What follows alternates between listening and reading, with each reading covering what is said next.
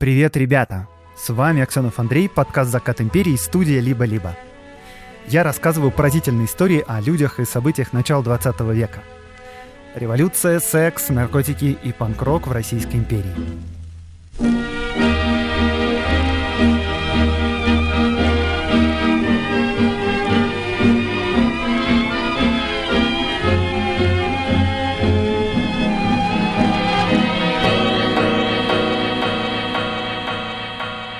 Ребята, э, я открываю продажу билетов и запись на европейские лекции.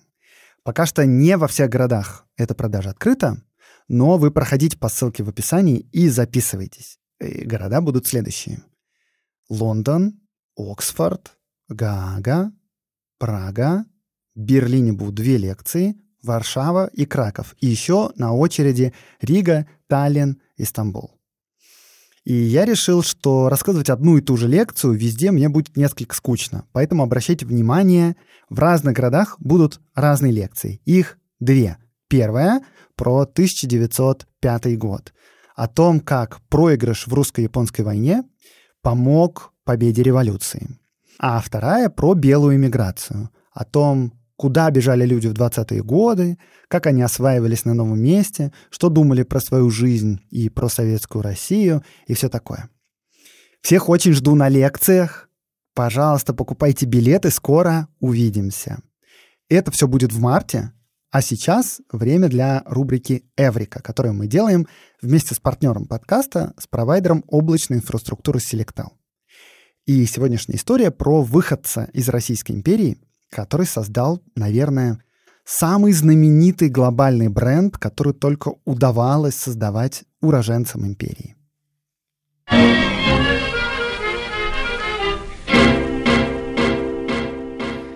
В 1927 году в Америке косметическая компания Max Factor, названная просто по имени своего основателя, вышла на общеамериканский потребительский рынок. И так началась большая история этого знаменитого бренда – но вот при рождении имя основателя было несколько длиннее, потому что его звали Максимилиан Факторович. И родился он, да, в Российской империи, в Лодзи, то есть в Польше, а первый свой косметический магазин открыл в Рязани. И в то время он активно сотрудничал с театральными актерами, потому что тогда больше всего косметикой пользовались именно они. Для женщин мейкап был несколько неприличным. В 1904 году он решил перебраться к родственникам в США и в конце концов обосновался в Лос-Анджелесе. И вот там он познакомился с зарождающейся киноиндустрией. И обратил внимание на то, что актеры в кино тоже пользуются театральным гримом. А театральный грим делали на основе жира, например, сала, с добавлением красок, например, цинковых белил. И этот грим высыхал, трескался и на большом экране выглядел ужасно. И вот тогда Max Factor разработал особенный грим специально для киноактеров. Этот грим был сделан на основе растительных масел и пигментов. Этот грим тонко ложился на кожу и выглядел очень естественно. Вскоре о Максе Факторе стало известно по всему Голливуду, и в 20-е годы он уже был самым известным специалистом по мейкапу в Лос-Анджелесе. А его грим для киноактеров оказался таким естественным, что его можно было использовать и в повседневной жизни. И позже, в 30-е годы, Макс Фактор на основе своих опытов с гримом создал первый тональный крем в современном понимании из талька и жидких пигментов. Сервисы партнера подкаста компании Selectel подойдут как для небольшого магазина в Рязани, так и для глобального бренда с богатой историей. В панели управления Selectel можно быстро выбрать и развернуть IT-инфраструктуру в облаке или на выделенных серверах, причем гибко настроив конфигурации под любые запросы по бюджету и мощности. И, кстати, масштабироваться и выходить на новые рынки можно без смены провайдера, потому что серверы Selectel вы легко адаптируете под растущую нагрузку, а еще сможете подключить сеть доставки контента с кэширующими серверами по всему миру так, чтобы ваши пользователи из любого уголка мира получали доступ к вашему сервису как можно быстрее.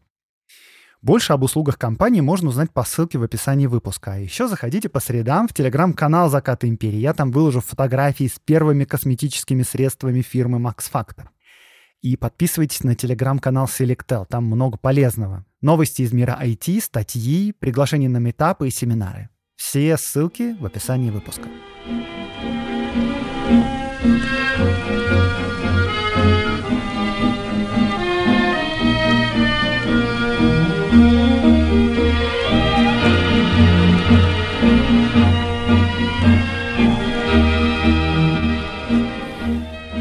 22 января в начале 7 вечера на бюро партии мирного обновления совершено нападение неизвестными лицами, в числе около 15 человек в форме местных учебных заведений со значками Союза русского народа и уничтожено 27 тысяч избирательных бюллетеней, выданных городской управой за ее подписью. Это я вам сейчас прочитал рапорт одесского полицмейстера от 26 января 1907 года. А вот выдержка из личного письма одного одесского черносотенца к другу. Чуть ли не каждый день приходится устраивать избиение. Мы отправились по Московской улице, и встретившиеся группы красной сволочи разбивали и обращали в бегство. Всех избитых и разогнанных в тот вечер было человек 150. На Большой Арнаутской, придерживаясь темной стороны улицы, мы без шума избивали попадавшихся жидов и жидовок. Приходится им устраивать избиение, бедненькие вы мои. И вот вам еще одна цитата в догонку. Это из Одесской газеты, и цитата эта про председателя Совета министров Петра Аркадьевича Столыпина. Столыпин не только созвал шайку разбойников, но и позволяет таким наглым образом из Таврического дворца подготовлять иллюминации. Таврический дворец — это в Петербурге. Э, именно там заседает Дума. А под разбойниками тут имеются в виду вовсе не черносотенцы и защитники трона, избивавшие евреев. Наоборот. Это как раз одесские черносотенцы и защитники трона в своей газете «За царя и родину» критикуют премьера за то, что он собрал в Думе либералов и социалистов. Ну, то есть шайку разбойников. У нас тут в Одессе, знаете, своя атмосфера. У нас по улицам ходят вооруженные отряды в одинаковой форме, со значками на груди и с приколотыми ленточками в цветах российского флага. У нас в порту правый профсоюз, который срывает социалистические забастовки. У нас губернатор выдает премию за убийство оппозиционеров, а евреи боятся нос из дома высунуть. Понятно, что Петр Аркадьевич Столыпин – тряпка и левак по сравнению с бодрыми ребятами из Одесского отделения Союза русского народа. Это история об одесских патриотах на зарплате и об их энергичных и коростолюбивых лидерах – графе Алексее Ивановиче Коновницыне и его боевом товарище и сопернике Борисе Александровиче Пеликане.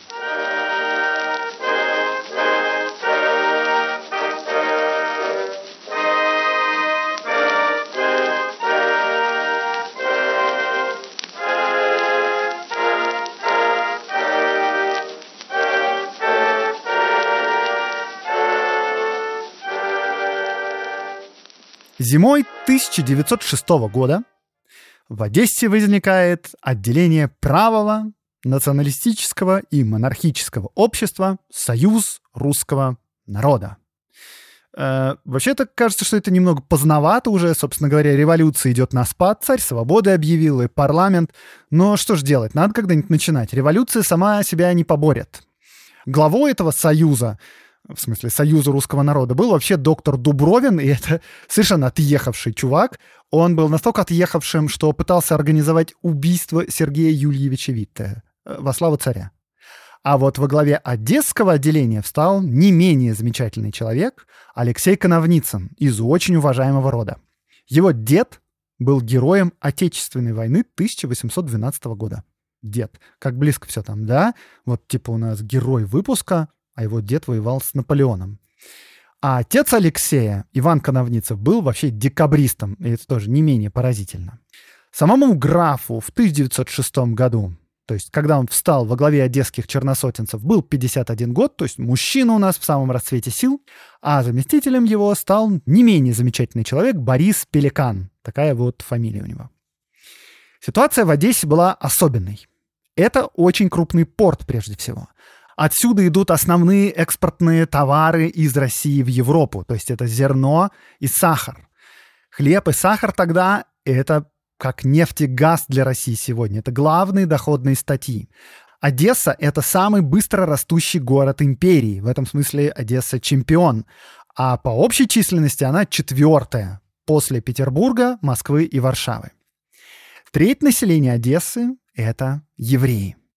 90% торговых фирм, экспортирующих зерно, принадлежат евреям. Из 18 одесских банков 13 тоже принадлежат евреям. Но вообще абсолютное, просто подавляющее большинство евреев в Одессе — это крайне бедные люди. Они работают в основном грузчиками, мелкими ремесленниками, например, сапожниками, ходят в море ловить рыбу, ну и так далее. Но в глазах русских националистов евреи — это не просто иноверцы. Это не просто потомки тех, кто распял Христа. Это не просто те, кто для своих ритуалов использует кровь христианских младенцев. Это не просто богачи, которые контролируют финансы главного порта страны. Это еще и революционеры, которые хотят свергнуть православного царя. Ну, потому что начнешь смотреть на революционные партии, там же еврей на еврея сидит и евреем погоняет. Это преувеличение, конечно, но не для одесских черносотенцев. Потому что для них совершенно очевидно, что социалисты, революционеры, красная сволочь — это все евреи. А евреи — это все социалисты, революционеры. И если среди революционеров и попадаются русские, то это жалкие, обманутые люди, ну или подкупленные предатели. Потому что иначе непонятно, зачем русскому человеку идти на поклон евреям. Такая вот типа логика. Э, кстати говоря, по словам «русский», русские националисты тогда понимают и украинцев, и белорусов. Собственно говоря, в Союзе русского народа в Одессе полно украинцев, среди которых антисемитизм был особенно силен. Но это так, я к слову. Итак, вот у нас в стране революции, происходит волнение, царя хотят свергать. Кто виноват? Ну пустой вопрос. Конечно, евреи виноваты. Собственно говоря, такие взгляды разделял и император. Вот, например, в 1905 году, сразу после опубликования манифеста о свободах, он пишет матери. Народ возмутился наглостью и дерзостью революционеров и социалистов, а так как 9 десятых из них жиды, то вся злость обрушилась на них, отсюда и еврейские погромы. Но ни одним жидам пришлось плохо, досталось и русским агитаторам, инженерам, адвокатам и всяким другим скверным людям. Ставьте лайк, если вы тоже скверный человек. А знаете, кстати, по какому поводу это письмо? Оно написано после чудовищного одесского погрома, когда было убито около 400 евреев, а 50 тысяч осталось без крова. Ну, вот примерно в такой обстановке защитники веры и отечества создают в Одессе свое общество, и оно, кстати, быстро растет. Потому что, по сведениям Министерства внутренних дел, за год организация набрала до 8 тысяч человек.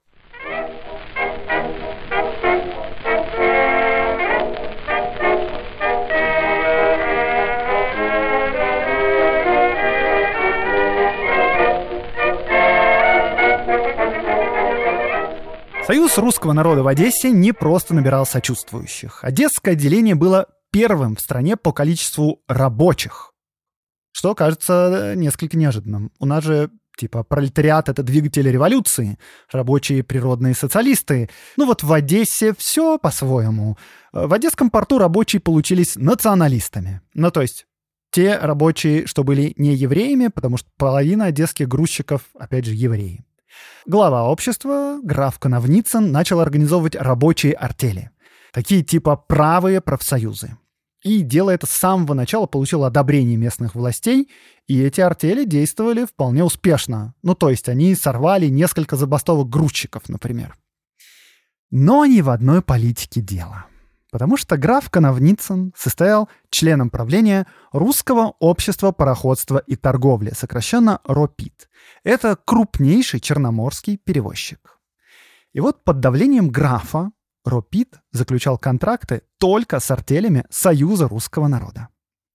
А при этом, следите за руками, граф потребовал с артелей 18 тысяч рублей залога за такое вот выгодное соглашение – 18 тысяч рублей — это очень-очень большая сумма. Это оклад губернатора за три года. Но вообще и дело того стоит, правда?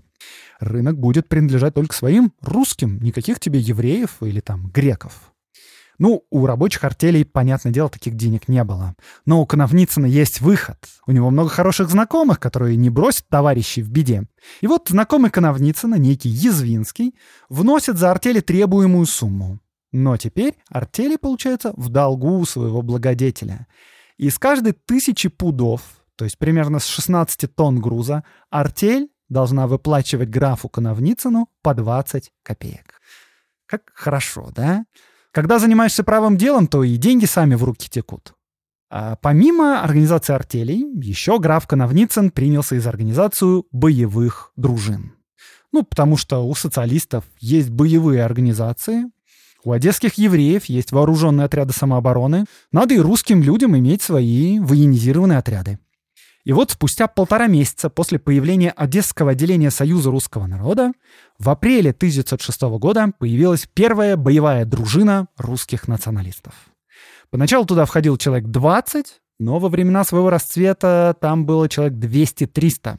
Все они были вооружены револьверами и винтовками, и, кстати говоря, Оружие им выдали с казенного оружейного склада, с личного разрешения командующего Одесским военным округом Каульбарса. Вообще, в тот момент генерал Каульбарс и граф Коновницын понимали друг друга просто с полуслова, очень друг друга поддерживали. Чего не скажешь о городоначальнике Одессы Аполлоне Григорьеве. Потому что Аполлон Григорьев вот что писал премьер-министру Столыпину об этих отрядах. Дружина эта в большинстве состоит из подростков без определенных занятий, в числе которых находятся и лица, привлеченные к ответственности за кражи, а также известные полиции как сутенеры. Ой, слушайте, ну подумаешь, воры и сутенеры получили оружие и власть. Но они же борются за правое дело. В чем проблема? Дружинники эти получали зарплату 2 рубля в день. А что входило в их обязанности? Ну, например, они охраняли Одесский порт. Ну, то есть как охраняли? Они следили, чтобы рабочие не шумели, и вовремя платили Коновницыну то, что ему причиталось. Кстати говоря, рабочие артели должны были графу не только выплатить долг за аванс, они еще платили членские взносы, ну потому что они были членами Союза русского народа, а иногда еще граф объявлял сборы на разные полезные дела, например, на издание газеты «За царя и родину». Смотрите, как все удачно складывается, когда ты патриот. Портовые рабочие тебе платят деньги за право работать, за порядком следят вооруженные люди. Так, э, я не понял, кто сказал мафия и крыша? Следите за словами. Какая мафия? Это у нас патриотическая организация занимается фандрайзингом. Вы не путайте, пожалуйста. А, так, дружинники помимо порта охраняли еще и самого Коновницына, и это было явно не лишним, потому что графа почему-то регулярно хотели застрелить плохие, нехорошие, вечно чем-то недовольные революционеры, то есть, опять же, такие евреи. Граф везде разъезжал под охраной. Кстати говоря, вот как обычно заканчивался его день. Это я вам сейчас процитирую донесение агентов полиции. Коновницын приезжал домой каждый вечер сильно пьяным, его окружали дружинники, выстроившись по лестнице рядами. Графа под руки вели по лестнице в квартиру между ними. Граф заплетающимся языком кричал «Бей, ребята, жидов!» Те в ответ кричали «Ура!». Э, кстати говоря, э, у нас, видите, полиция следит за пламенным патриотом. Э, зачем? Ну, как я уже сказал, градоначальник Григорьев не любил графа. Ему почему-то вся эта движуха не нравилась. Он даже и письма Столыпину писал, вот я одно из них цитировал чуть выше. И да, именно он приказал организовать слежку за графом. Но вообще основной задачей дружины, помимо охраны порта и графа, было наведение порядка в городе. А под порядком подразумевалось патрулирование улиц в одинаковой форменной одежде. Я, честно говоря, не знаю в какой, надеюсь, не в коричневых рубашках. А также избиение тех, кто может дружине не понравиться. А также в качестве бонуса дружинникам позволялось, э, как бы это сказать, в свободное время подрабатывать. Ну, в общем, вот вам воспоминания одного из дружинников, Сергея Прохожего. Мы усмиряли крамолу с таким азартом, что даже полиция неоднократно вмешивалась в наши дела, но все это покрывалось, и устами графа Коновницына и барона Каульбарса только поощрялось. Средства притекали широкую рекою, а чего не хватало, брали своею рукою. Ночные наши налеты на дома мирных обывателей в целях обыска были нашим развлечением. Вымогательства чередовались с грабежами, грабежи – вымогательствами – на одном таком подвиге я попался. С письмом, где требовалось 500 рублей, я был послан господином Ермаком на Болгарскую улицу в Дом терпимости к одной хозяйке. Когда она отказала, я стал угрожать револьвером и разгромом заведения. Произошла схватка с посетителями и служащими, и в результате я стал стрелять. Кого-то ранил и был схвачен и отведен в участок, где распоряжением градоначальника и был посажен на один месяц за ношение оружия. Но затем, просидев 4 дня в каталажке пересыпного участка, выпущен на волю. Так, э, кто опять сказал слово «мафия»? Слушайте, это монархисты-патриоты, я вам еще раз повторяю. Ну, короче, успехи графа в организации рабочих артелей и боевых дружин были такими впечатляющими, что главы отделений в других городах даже просили о передаче опыта. Например, председатель пермского отделения попросил прислать ему трех опытных дружинников для организации чего-нибудь подобного.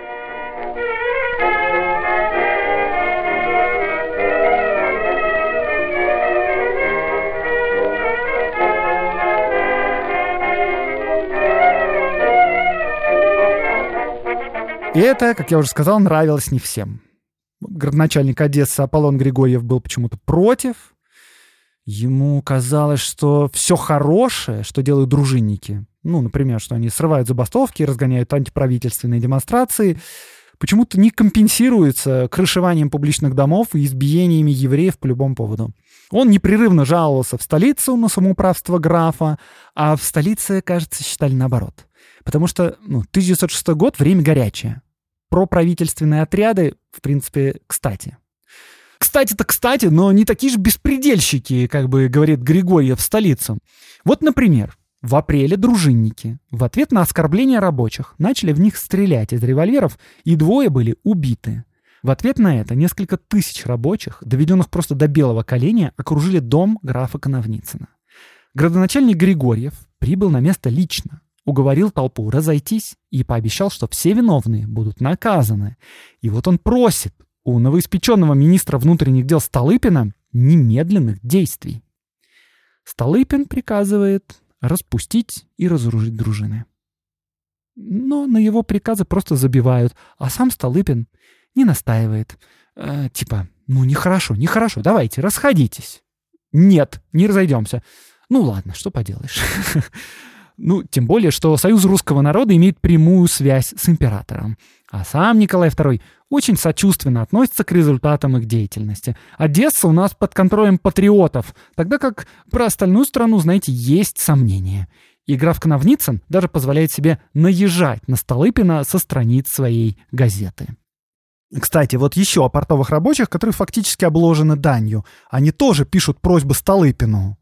И они там пишут, что старые портовые рабочие были изгнаны, и их Коновницын заменил новыми, более послушными, причем не русскими, а по большей части армянами, грузинами и греками.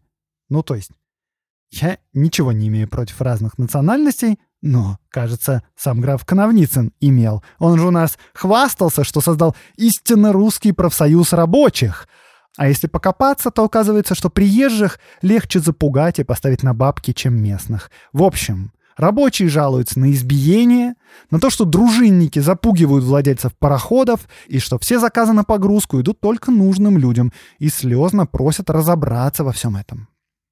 Э, я, кстати, далек от нынешних реалий Одесского порта. Могу ошибаться, но, кажется, и сейчас Одесский порт — это коррупционная дыра, с которой ничего не смогла сделать ни революция достоинства, ни губернатор Саакашвили, ни команда Зеленского. Так сказать, сохраняем традиции сквозь века.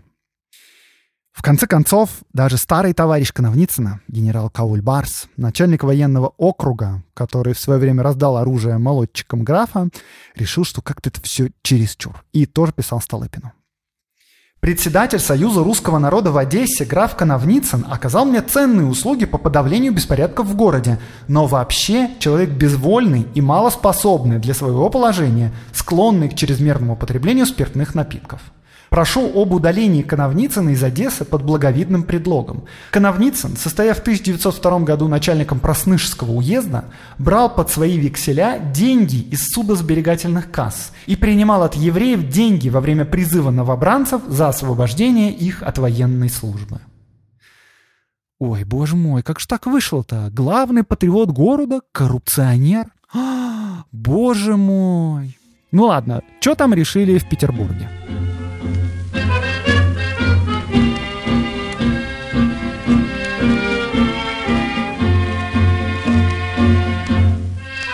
Петербурге решили, что надо поменять одесского градоначальника Аполлона Григорьева на другого, и им в конце концов стал Иван Толмачев. И Иван Толмачева еще заодно назначили генерал-губернатором Одессы. Иван Толмачев относился к графу Коновницыну гораздо более лояльно, чем прежний глава города. Он даже умудрялся выдавать награды за убийство. Вот вам, например, документ от 9 мая 1909 года. Казначею канцелярии градоначальника. Выдайте 100 рублей из сумм, собранных на полицию под расписку графа Коновницына, назначенные мною в награду союзнику, убившему анархиста. Градоначальник генерал-майор Толмачев. Смотрите, как мило. Э, сам Толмачев, кстати, был связан с крайне темной историей об убийстве некого Ишера, которую покрывать пришлось самому министру юстиции Щегловитову. Вот помощник министра Александр Веревкин вспоминал это дело так. Как-то, сдавая мне летом управление министерством, Щегловитов сказал, «Поздравляю вас, вам летом не придется иметь дело с отвратительным и препоганым, как он выразился, делом Ишера, потому что я решил направить его, когда вернусь сам». Я спрашиваю, что это за дело? Он выразился так. Этот сукин сын Толмачев допустил что-то неладное.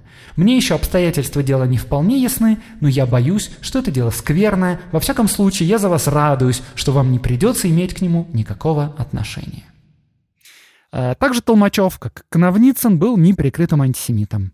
А, кстати говоря, Толмачев прибыл в Одессу с Кавказа где перед этим занимался силовым разгоном Гурийской республики. Это вот буквально предыдущий выпуск у нас. И Толмачев, безусловно, пользовался расположением Столыпина. Ну, нельзя на самом деле сказать, что Иван Толмачев во всем одобрял Коновницына. Даже для него некоторые вещи были чересчур, представляете себе. Вот, например, сразу по прибытии в должность он постарался приструнить не в меру ретивого графа, и на неделю приостановил печатание газеты «За царя и родину», э, за статью, в которой Коновницын призывал евреев покаяться. Одновременно с этим внутри организации начались интриги. Заместитель граф Коновницына, Борис Пеликан, пошел против своего начальника и зашел с самой болезненной стороны, обвинив того в растрате денег. И поскольку вся деятельность Союза русского народа, ну точнее его одесского отделения, была густо замешана на бабле, и фактически через свои дружины Коновницын крышевал порт, то его было за что прижать. Граф в ответ на нападки добился личной аудиенции у императора Николая, рассказал ему, как славно под его, то есть графа, началом одесские союзники ну, союзники, в смысле, члены Союза русского народа, их тогда так называли. В общем, как они с ребятами расправляются с врагами Отечества. Причем потом Коновницын рассказывал, что держал на коленях царевича Алексея. И тот, заметив у графа партийный значок, сказал «Ты союзник, а я тоже союзник» и показал свой значок. А государь подарил Одесскому отделению свой портрет. И после этого на собраниях Союза Коновницын говорил «Не беспокойтесь, ко мне государь-император благоволит, и союзу нечего бояться. Если что и случится, то я во всякое время лично пойду к государю, и меня без доклада примет его императорское величество. Не так, как принимает государь командующего войсками и градоначальника, о которых прежде докладывают. И он также еще и не забывал про товарища по бизнесу. Например, устроил детей одного из начальников русского общества пароходства и торговли в Пажеский корпус, а это одно из наиболее привилегированных учебных заведений в России. Да, но, вообще-то говоря, аудиенция государя не разрешила конфликт с Борисом Пеликаном, даже наоборот. В день возвращения графа в Одессу, когда предполагалось торжественно внести подаренный портрет государя в клуб союзников, Сторонники Пеликана устроили не просто стычку и драку, а настоящую перестрелку со сторонниками Коновницына. Не, ну а что вы думаете, отчаянные времена требуют отчаянных мер. Нарушители спокойствия были подвергнуты административному аресту, но по традиции быстро отпущены. И губернатор Иван Толмачев писал в Центр. «Я бы рад был, если бы удалось удалить без шуму Коновницына. Пеликан наускивает на него, и могут быть кровавые столкновения. Этого я очень боюсь, так как начнут с раздоров, а кончат жидами. По правде говоря, Коновницын мне удобнее, так как он исполняет всякое мое требование. Толмачев принялся разруливать конфликт и начал с того, что закрыл клуб и назначил ревизию для проверки финансовых злоупотреблений. Комиссия, ко всеобщему просто удивлению, нарушений не нашла. И объяснялось это достаточно просто, потому что все белые средства действительно тратились как положено. А вот средства от крышевания разных бизнесов, понятное дело, ни в какие отчеты не входили. Но в итоге Борис Пеликан потерпел поражение и был с позором исключен из Союза, а вместе с ним ушли и его сторонники.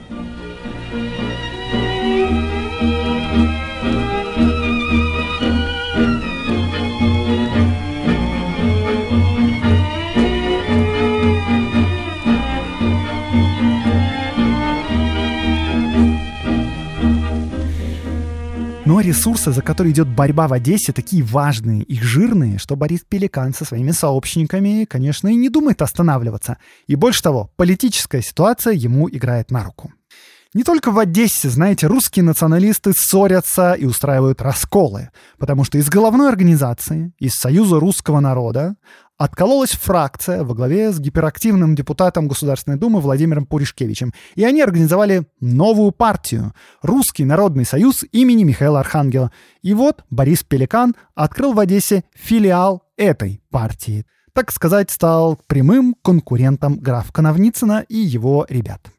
Между двумя филиалами началась борьба. Сначала граф Коновницын, конечно, был впереди. Э, Все-таки именно он держал под контролем порт. У Пеликана не было такого количества ресурсов. И, что важнее, связи у него таких не было. И критика Пеликана в основном сконцентрировалась на том, что Коновницын — вор и коррупционер. Ну, это было недалеко от истины, потому что финансовое положение графа основывалось буквально только на том, что он выжимал соки из своего отделения. Причем он этого совершенно не стеснялся. Но и денег это приносило не так, чтобы прям много. Ну, то есть, можно, конечно, понемножечку что-то там где-то воровать, какие-нибудь членские взносы, но в целом широко на это не проживешь. И пока у графа была боевая дружина, которая приносила деньги, все было хорошо. Но вот незадача. Потому что боевая дружина тоже разделилась. Часть ушла к Пеликану, а часть, которая осталась у Коновницына, под давлением губернатора сдала оружие. Ну, то есть у нас горячие времена-то закончились, в стране порядок, хватит терроризировать население. Но при этом дружинники, которые ушли к Пеликану, сдавать оружие отказались. Типа, а что так можно было? В общем, чаша весов начала склоняться на сторону Пеликана, но Коновницын провернул трюк, который любят проворачивать, в общем-то, все автократы, собрал свое отделение и сказал, ребята, я вижу, я многим не нравлюсь, ну так я за место не буду держаться посиневшими пальцами, я уйду, если хотите. Ну а поскольку все противники Коновницына из его отделения уже давно ушли к Пеликану, то все оставшиеся, конечно, сказали графу, чтобы он их не бросал, благодетель. В общем, он растроганный пустил слезу, возможно, я не знаю, но поблагодарил всех присутствующих и решил так и быть остаться. Губернатор Толмачев при этом все это время находился как бы над схваткой и прилежно доносил Столыпину о местной движухе, а Столыпин писал ему в ответ вот, например, такое. В смутную эпоху 1905-1906 годов Союз русского народа сыграл крупную, можно сказать, историческую роль, оказав существенную помощь и содействие правительству в деле подавления революционного движения. И это правда, оказал. Память об этой услуге еще жива и в самой Одессе, где члены Союза также немало поработали, между прочим, и в деле предупреждения крупных забастовок. Ну, это правда, да, в Одессе память жива еще как. Эти соображения дают мне повод питать надежду на то, что при обнаружении дальнейших злоупотреблений и непорядков в среде местного отдела Союза ваше превосходительство найдете для себя возможным сохранить благожелательное отношение к этой организации, дальнейшее существование которой, по условиям настоящего времени, отнюдь еще нельзя признавать излишним. Но, тем не менее, пеликановцы продолжали травлю графа, тот пытался отобрать у них газету, но в этом не преуспел. В 1911 году, когда Столыпина убили и граф Коновницын таким образом лишился его заступничества, он понял, что битва за Одессу проиграна, сдал карты и уехал в Москву. Одесское жандармское управление сообщало в столице, что граф Коновницын под давлением большинства членов был вынужден выйти из Союза по причине злоупотребления союзными финансами. Пеликановцы празднуют победу.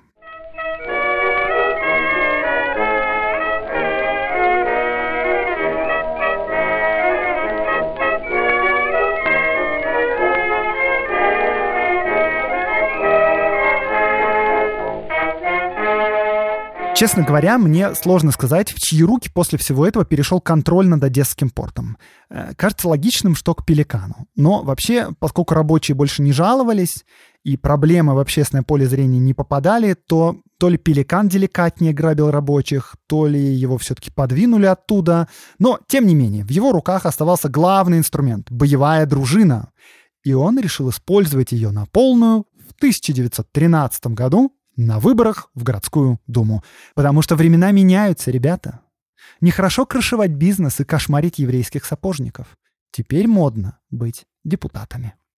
Больше того, Борису Пеликану кажется, что он знает, как в новых реалиях, ну то есть в условиях парламентской монархии, иметь послушную и патриотичную думу.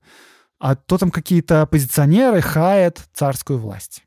И вот Борис Пеликан, поехал в Петербург на прием к министру внутренних дел Александру Макарову и сказал ему примерно следующее. «Э, «Я понимаю, какая есть проблема в России. Э, проблема — это выборы.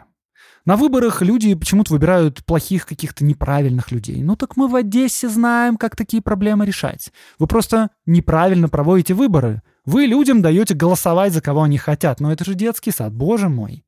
Надо в выборах участвовать активно, а не наблюдать за результатами. Александр Макаров идею не оценил. Но Борис Пеликан решил показать стране, как истинно русские люди, монархисты и патриоты могут выигрывать выборы. 28 апреля 1913 года в Одессе проходили выборы в городскую думу, на которых Пеликана обошли правые либералы, так называемые прогрессисты, во главе с инженером Брайкевичем. Но Борис Пеликан не захотел сдаваться и использовал против либералов очень подлое оружие расширение избирательной базы. Дело в том, что на выборах в городскую думу действовал избирательный ценз. Босоногих грузчиков, конечно, на выборы не пускали, а пускали туда людей, владеющих недвижимостью. И вот Борис Пеликан обнаружил, что из списка избирателей было исключено большое количество мелких домовладельцев – а мелкие домовладельцы в Одессе имели отчетливо правые взгляды. Пеликан напечатал пачку шаблонных жалоб и раздал их всем несправедливо исключенным. В жалобы в эти нужно было просто вписать свое имя и фамилию и расписаться, и отнести в администрацию. Эти жалобы рассмотрели, и действительно оказалось, что множество людей не числились в списках избирателей, хотя должны были. Выборы отменили и назначили новые – но Борис Пеликан не стал просто дожидаться дня голосования. Он действовал стремительно и уверенно в лучших традициях одесской политической борьбы. 15 мая 15 э, же дружинников из Союза Михаила Архангела с 15 револьверами зашли в гости в штаб партии прогрессистов. Присутствующий на месте маклер Штерн вызвал полицию, но у полиции были дела, и она не приехала. И поэтому, не в силах противостоять убедительным 15 аргументам гостей, маклер Штерн выдал им избирательные бюллетени прогрессивной партии, которые хранились тут же в штабе. А тут я поясню вкратце, что в то время люди могли приходить на выборы с заранее заготовленными бюллетенями и опускать их в ящик. Если избирательная комиссия проверила тебя по спискам, если ты имеешь право голосовать, то какую именно бумажку ты опустишь в урну, в общем-то, не так важно. Главное, чтобы одну опустил. Так вот, заранее напечатанные бюллетени были важной частью избирательной кампании, потому что их раздавали своим избирателям заранее или даже просто совали в руки агитаторы прямо перед входом на участок. И вот партия прогрессистов в одночасье лишилась всего тиража своих бюллетеней. Ну и заодно, чтобы два раза просто не ходить, дружинники забрали еще и всю бухгалтерию штаба. В отношении налетчиков было возбуждено следствие, но было прекращено за отсутствием состава преступления. Ну как же, ну просто в гости ребята зашли, а что? Дальше та же самая группа наведалась в типографию издательства «Культура», где как раз и печатались бюллетени и другие агитационные материалы прогрессистов. Владельцы типографии Аарон и Самуил Гольцвейги были так рады визиту, что сразу же отдали весь тираж, а Самуил Гольцвейг был рад даже так сильно, что решил поехать с гостями дальше на их автомобиле. И когда автомобиль, оторвавшись от погони полиции, выехал за пределы города, издатель Гольцвейг как-то уже потерял интерес к прогулке, знаете, и был бережно сажен возле железнодорожной станции. Против нападающих было возбуждено следствие, но оно было прекращено по соглашению сторон. Очень мило. На следующий день после этой поездки городского главу Масленника встретили на улице приветливые и добрые лица Бориса Пеликана с друзьями, и они убедили, что нет ничего лучше, как сделать членами избирательной комиссии дружинников из Русского народного союза. В день выборов штаб националистов на Никольском бульваре гудел как улей. К нему то и дело подъезжали автомобили, подвозя избирателей. Избирателей припровождали в штаб, и там их встречали нотариус Цветков, городовой Мигуля и государь-император, портрет которого в руках держал Мигуля. Избиратели сразу же таяли и мгновенно подписывали доверенности на имя членов пеликановской дружины – Другие пеликановцы носились на автомобилях по окраинам, агитируя своих избирателей не пропускать выборы, а у здания городской думы дежурили дружинники, которые затевали в агитационных целях драки и разнообразные скандалы. Нескольких избирателей замечали в том, что они голосовали несколько раз. Например, рабочий по фамилии Кравко был застигнут за тем, что голосовал второй раз. Первый раз Кравко голосовал от имени Якова Григорьевича Гринчака, помершего еще в январе, а второй раз от имени Феокрита Семеновича Богоявленского, который скончался еще даже раньше. Вот что будет позже написано в сенатском отчете. Рабочий Черкасов приходил голосовать несколько раз и каждый раз в различных костюмах. То в сером, то в черном, в бороде, с баками и без бороды. Вообще, многие рабочие опускали бюллетени по нескольку раз, устраивая так называемую карусель практиковали и иной прием голосования, а именно по чужим доверенностям. Я не шучу. Слово «карусель» действительно присутствует в отчете вековой давности. Вот они, настоящие традиции и скрепы. Короче говоря, не стоит удивляться тому, что националисты одержали убедительную победу, а Борис Пеликан стал городским головой.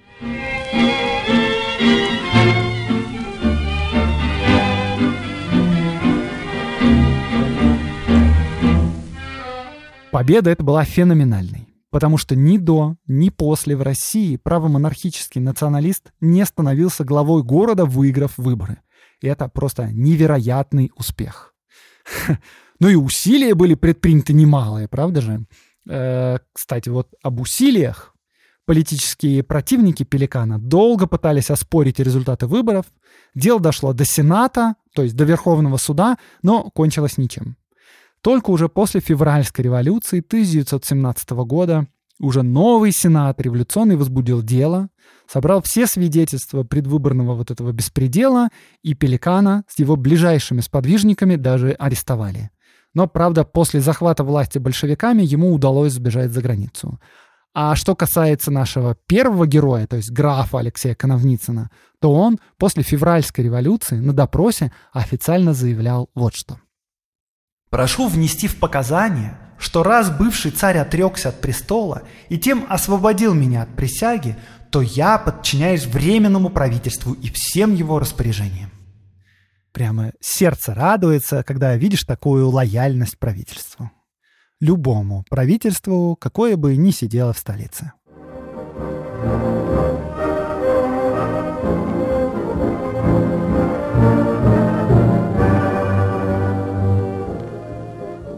Рубрика «Чтобы послушать».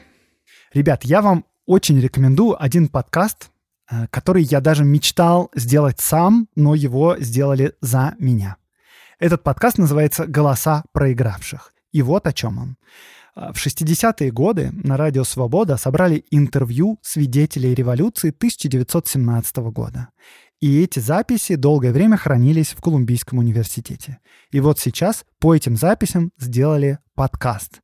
И в нем вы сможете услышать, как люди, которые своими глазами видели все вот эти события, свержение царя, Керенского, приход к власти большевиков, все эти люди рассказывают о своих впечатлениях. Это супер классный подкаст, всем его рекомендую. Ссылка на него будет в описании этого выпуска.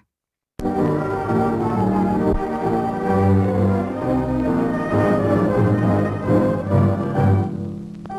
вами был Аксенов Андрей, подкаст «Закат империи» и студия «Либо-либо». Этот выпуск мне помогали готовить. Редактор Катерина Серебренникова, факт-чек Оля Гришкина, работа со звуком Семен Аксенов, взаимодействие с партнерами Гульнара Делекторская. Приходите на лекции в Европе, очень вас всех жду. Записывайтесь. Ссылка на покупку билетов в описании этого выпуска. До встречи через неделю.